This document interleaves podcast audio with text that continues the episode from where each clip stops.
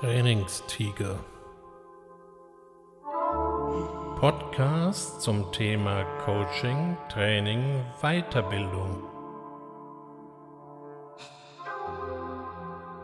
Herzlich willkommen im Trainingstiger, dem Podcast für Coaching, Training, Weiterbildung. Mein Name ist Ulrich Wössner und ich freue mich, dass Sie dabei sind. Sie kennen diese Situation. Sie sitzen in einem Seminar, in einem Training oder in einer Präsentation und nach spätestens fünf Minuten fragen Sie sich, was der Mensch da vorne eigentlich von Ihnen will. Was will der Dichter wohl sagen? Nach zehn Minuten könnten Sie ihn in siedendem Öl kochen. Leider haben sie meistens kein siedendes Öl zur Hand. Was bleibt ihnen also anders übrig, als ihr Wir danken auch für diesen Beitrag Gesicht aufzusetzen und es über sich ergehen zu lassen.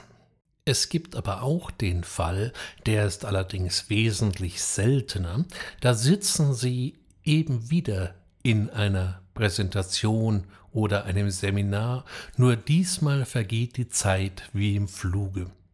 Alles, was vorher vielleicht völlig unverständlich und undurchdringlich wirkte, erscheint mit einem Mal glasklar, die Sprache ist unterhaltsam, die Bilder einprägsam, und eigentlich ist es schade, wenn die Zeit vorüber ist.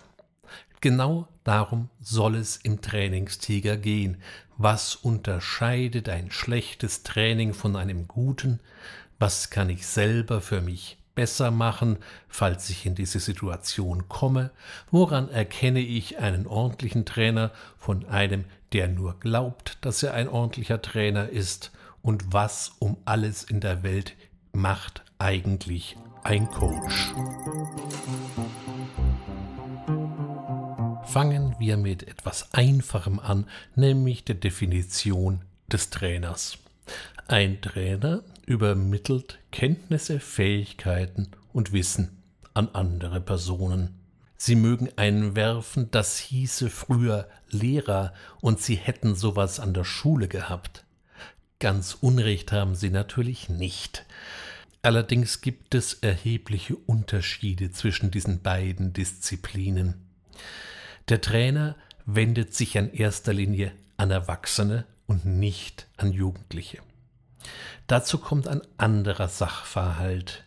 Berufliche Weiterbildung, berufliches Training kommt immer on top zu ihrer Situation, zu ihrem Beruf, zu ihrer Arbeit. Entweder entscheiden sie sich selbst, dass sie sich weiterbilden wollen, oder jemand anders ist der Meinung, sie sollten genau dieses tun. Und genau hier beginnt bereits die Arbeit eines Trainers. Ich kann didaktisch noch so gewieft und trickreich sein, wenn ich nicht dafür sorge, dass sie mit einer positiven Grundeinstellung ins Training kommen, wird es mit dem Erfolg ziemlich lau ausschauen. Haben Sie sich das Trainingsprogramm selber ausgesucht, weil Sie der Meinung sind, das bringt Sie weiter, das bringt Sie in Ihrer Karriere nach vorne, oder Sie wollen einfach Ihre entsprechende Neugierde stillen, dann werden Sie wahrscheinlich mit einer positiven Grundeinstellung schon mal ankommen. Das ist gut für mich. Schickt Sie dagegen irgendjemand, Ihr Chef, die Personalabteilung, wer auch immer, dann kommen Sie vielleicht dann doch eher mit der Grundeinstellung, dass es sich hier doch nur um zeitfressenden Trainingsklamauk handelt. Da kann ich dann machen, was ich will. Deswegen ist es wichtig, dass hier im Vorfeld schon die richtigen Stellschrauben betätigt werden. Nur reines Lehren und nur reines Vermitteln von Sachverstand reicht für ein erfolgreiches Training eben nicht aus. Auch das, was danach kommt, ist noch ein weites Feld, denn nur weil Sie es im geschlossenen Trainingsraum gelernt und anwenden können, werden Sie diese Erfahrungen nicht unbedingt automatisch in Ihren Alltag integrieren. Sie haben es vielleicht schon gemerkt, die Aufgaben eines Trainers fallen wesentlich vielfältiger aus, als es zunächst den Anschein hat. Nur reiner Sachverstand und fachliche Erfahrung reicht dann eben doch nicht aus. Dabei will ich den Sachverstand gar nicht kleinreden. Der ist wichtig und deswegen gibt es auch viele Trainer. Jeder hat so sein Spezialgebiet. Ich habe mich auf Kommunikationstrainings, das reicht vom Präsentationstraining bis hin zum Verkaufstraining, spezialisiert. Vielleicht sind Sie gerade bei dem Wort Verkaufstraining etwas zusammengezuckt, weil Verkaufen hat hier in Deutschland immer noch manchmal so einen etwas eigenartigen Ruch. Das klingt nach unseriösem Handeln und fahrendem Volk. Da sollten wir uns bei Gelegenheit nochmal näher unterhalten, denn richtiges Verkaufen hat nichts mit Aufschwatzen und Manipulation zu tun. Sie merken lauter spannende Themen. Es wird sich also lohnen, auch in Zukunft öfter mal in den Trainingstiger hineinzuhören.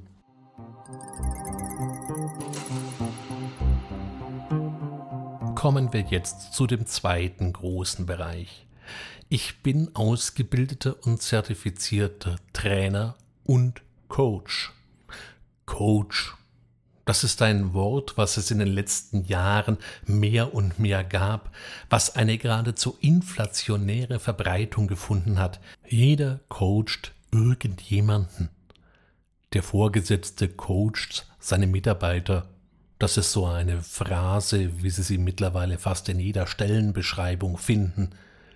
Ich frage mich dann manchmal, wo nimmt der wohl die entsprechende Kompetenz her? Ja, und wenn Sie mal ins Internet gucken, da finden Sie dann einen ganzen Blumenstrauß von Coaches. Da gibt's den Business Coach, da gibt's den Lebenscoach, da gibt's den Partnercoach, da gibt's den Familiencoach und wenn Sie ein renitentes Haustier zu Hause haben sollten, dann finden Sie wahrscheinlich auch Hundecoaches. Jogi Löw ist eine ganz besondere Figur dabei. Er ist offiziell Trainer der deutschen Nationalmannschaft, aber er coacht die Elf. So erscheint natürlich schon mal der Eindruck, dass Coaches eigentlich nichts mehr sind als Trainer für besser bezahlte. Wenn ich gefragt werde, was ich denn so als Coach mache, antworte ich gerne mit der Vokabel Ich bin Denkhelfer. Denn das ist ein ganz wesentlicher Aspekt im Coaching. Die Menschen kommen zu mir in meiner Rolle als Coach und haben ein Problem. Sie kommen mit irgendetwas nicht weiter, ihnen fällt irgendetwas nicht ein, sie haben irgendwo ein Anliegen. Dann ist es erstmal zu klären, wo sie herkommen und vor allem, wo sie eigentlich hinwollen. Also wie sieht das Ziel aus? Wohin wollen sie sich denn bewegen? Wenn wir das geklärt haben, kann man an einer Lösung arbeiten.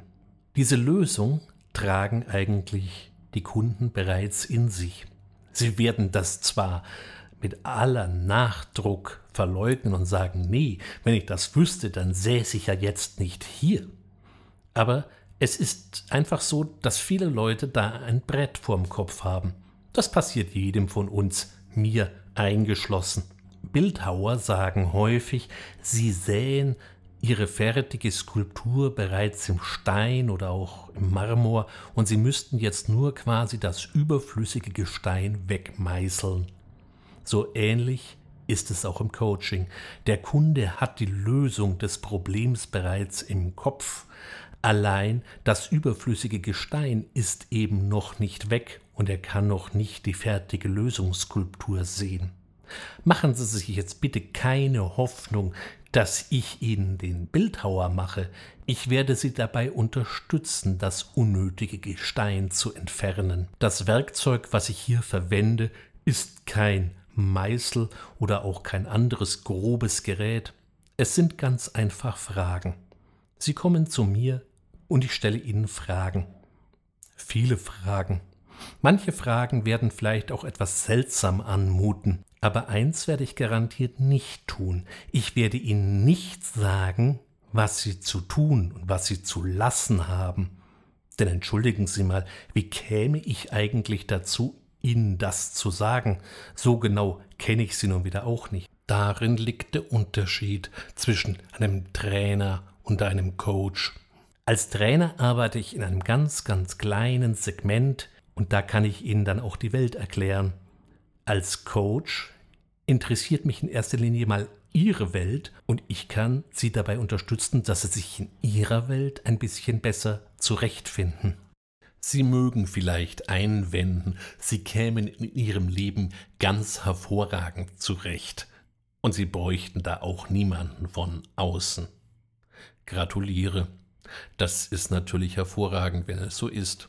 Aber es gibt immer wieder Momente und Zeiten, in denen man sich plötzlich mit eigenartigen Fragestellungen konfrontiert sieht, und da kann es eben auch schon mal ganz hilfreich sein, wenn da jemand ist, der keine vorgefasste Meinung hat, keine klare Ansicht, was sie eigentlich tun sollten oder auch sonst eigentlich eher seine Interessen nur repräsentiert, sondern einfach nur mal ganz offen auf ihre Vorstellungen eingeht. Das muss ja schließlich auch kein Dauerzustand sein, wäre ja irgendwie auch schade.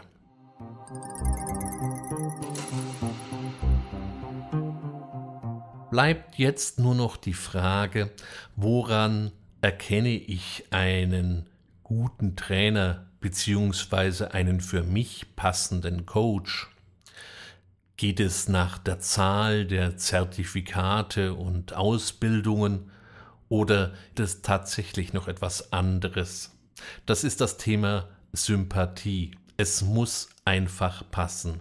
Ein Auditorium, was seinen Trainer schon beim Hereinkommen nicht mag und sich eigentlich die ganze Zeit nur denkt, das ist ein Depp, das ist ein Depp, das ist ein Depp, die werden gar nicht mehr darauf achten, was vermittelt, gesagt oder geübt wird, denn sie sind ja völlig mit sich selbst beschäftigt. Bei einem Coach ist der Sympathiefaktor noch wesentlich entscheidender, denn im Coaching kann es sehr schnell sehr persönlich werden. Und wenn Sie es dann mit jemandem zu tun haben, dem sie nicht so richtig über den Weg trauen, den sie irgendwie auch unsympathisch finden, dann sieht das schlecht aus mit der Lösungsfindung, weil sie werden schlichtweg die Karten nicht auf den Tisch legen. Es fällt uns allen nicht leicht mal zuzugeben, dass wir etwas nicht wissen, nicht können oder auch sonst nicht in allen Belangen beschlagen sind. In unserer Gesellschaft scheint es aber mittlerweile Usus zu sein, dass wenn man etwas schon nicht weiß, dass man dann wenigstens eine Meinung hat. Bei einem Coach brauchen Sie keine aufgesetzte Meinung. Hier geht es um Sie um ihre Ideen, um ihre Vorstellungen, und seien sie noch so seltsam, abstrakt oder ungewöhnlich. Das setzt natürlich Vertrauen voraus. Das setzt ein gutes Verhältnis zueinander voraus, sonst würde man das ja nicht gegenüber einem Fremden so einfach äußern. Sie sehen, es gibt einen deutlichen Unterschied zwischen einem Trainer und einem Coach, auch wenn das im allgemeinen Sprachgebrauch gerne einmal durch die Molinette gequirlt wird. Wir sind am Ende dieses Podcasts für heute angekommen. Das nächste Mal werden wir einen Blick auf das Thema Präsentation werfen. Präsentationen sind ein Teil jedes Trainings. Aber auch darüber hinaus spielen Präsentationen immer eine große Rolle, wenn wir jemanden anders informieren, begeistern oder auch für uns gewinnen wollen. Präsentationen sind manchmal fürchterlich öde und manchmal hochspannend. Worauf Sie achten sollten, damit Ihre Präsentationen stimmiger, mitreißender, einfach besser werden. Darum geht es im nächsten Trainingstiger. Darüber hinaus werden wir einen Blick ins Gehirn werfen.